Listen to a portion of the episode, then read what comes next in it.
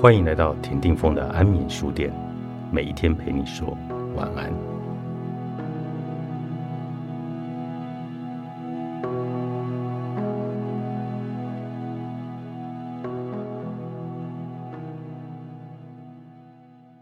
我很压抑，我竟然只花了几个礼拜就从母亲的死亡走出来，继续过着往常的生活，人生丝毫没有停摆。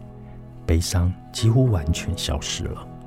我还在悲伤的时候，我以为他从此不在人世，我会永无止境的悲伤下去。当我们知道悲伤会递减，这似乎是在说，时间一久，我们就会看开。我们可能不想一辈子悲伤，但又不希望这样。我们希望自己对亡者的爱，对亡者的关怀永不停歇，永远会记得亡者的逝世。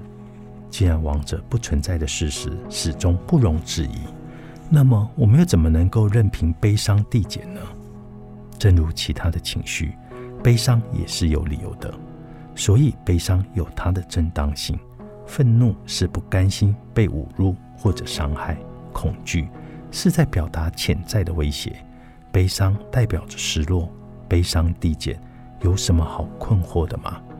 还不是因为我们误以为有悲伤的理由，就会有特定的回应方式。难不成要永远为亡者悲伤吗？这不是悲伤真正的过程。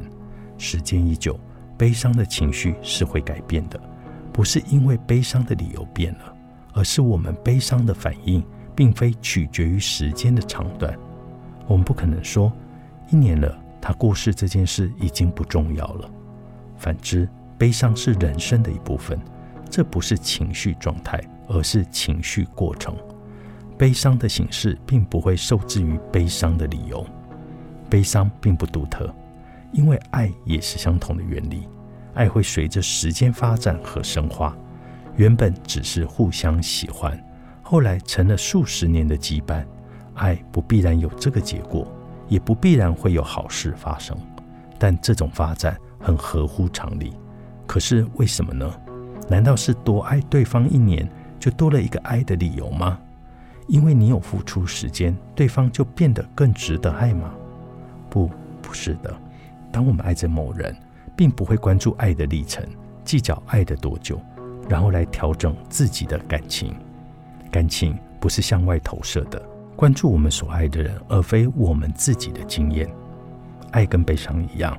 都是情绪的过程，而非情绪的状态。爱的进化就是爱的一部分。悲伤总会平息，爱意总会增长，只是身在其中，似乎难以理解。这可以看成情绪过程的不同阶段，而不是顺应爱的对象或者悲伤的对象。人死不能复生，时间或眼泪都无法改变事实，只是活下来的人会比较好受。我认为悲伤平息的原因不明，于是哀悼的仪式很重要。让我们私下或公开处理悲伤的情绪，填补死亡留下来的缺口。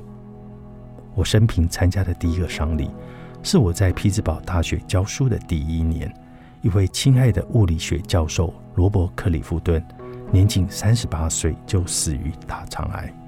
他的丧礼有两件事令我难以忘怀。整个仪式是在奥克兰耶稣升天教堂举行，临近匹兹堡的学习大教堂。第一件事是朗读罗伯写给大家的字条，说他很开心可以逼那些无神论的同事来参加如此严谨的宗教仪式，十分的淘气。第二件事是他的悲伤的孩子和老婆，身旁有一整个支持的社群，成人主日学班级。家属还有一些深厚的友谊。研究证实，人走出悲伤的能力与社会支持有关，也跟个人和财务的变通性有关。但其实还有别的因素。我羡慕他的妻儿，在他过世后知道该如何的应变，该如何在顿失方向的日子找回生活的脉络。每个文化在遇到悲伤的情境，总会有各自的地形图。犹太传统有七日丧期，在朋友的陪伴下连续哀悼七天。西非的达赫美王国大肆饮酒、跳舞、唱歌，和说下流的笑话，来颂扬王者的人生。至于苏里南的萨拉马卡人，会举办集体的分割仪式。最后的高潮是交换精彩的民间故事、人间境况的预言。中国的丧礼则延续着多神论，模仿帝王下葬的方式，用纸扎的人和物品来陪葬。习俗比信仰更重要。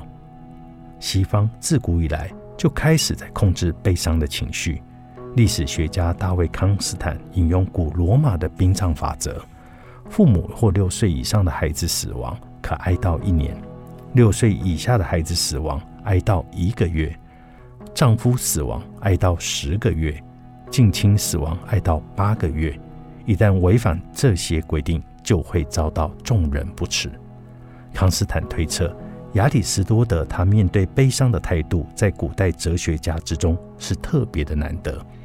他讨论到了情绪理论，省略了悲伤的情绪，因为悲伤有别于愤怒和恐惧，没有合乎常理的回应。以愤怒来说，要不是复仇，就是接受；以恐惧来说，要不是逃跑，就是面对。做完回应后，情绪就结束了。可是悲伤并非如此啊。如果是哀悼人的死亡，人死不可能复生，不可能消灭悲伤的原因。既然这样，我们就需要哀悼的仪式和流程。有地图在手，就算有理智过不了的关卡，也就能够轻松的度过了。把坏日子过好。作者：基伦·塞提亚，商周出版。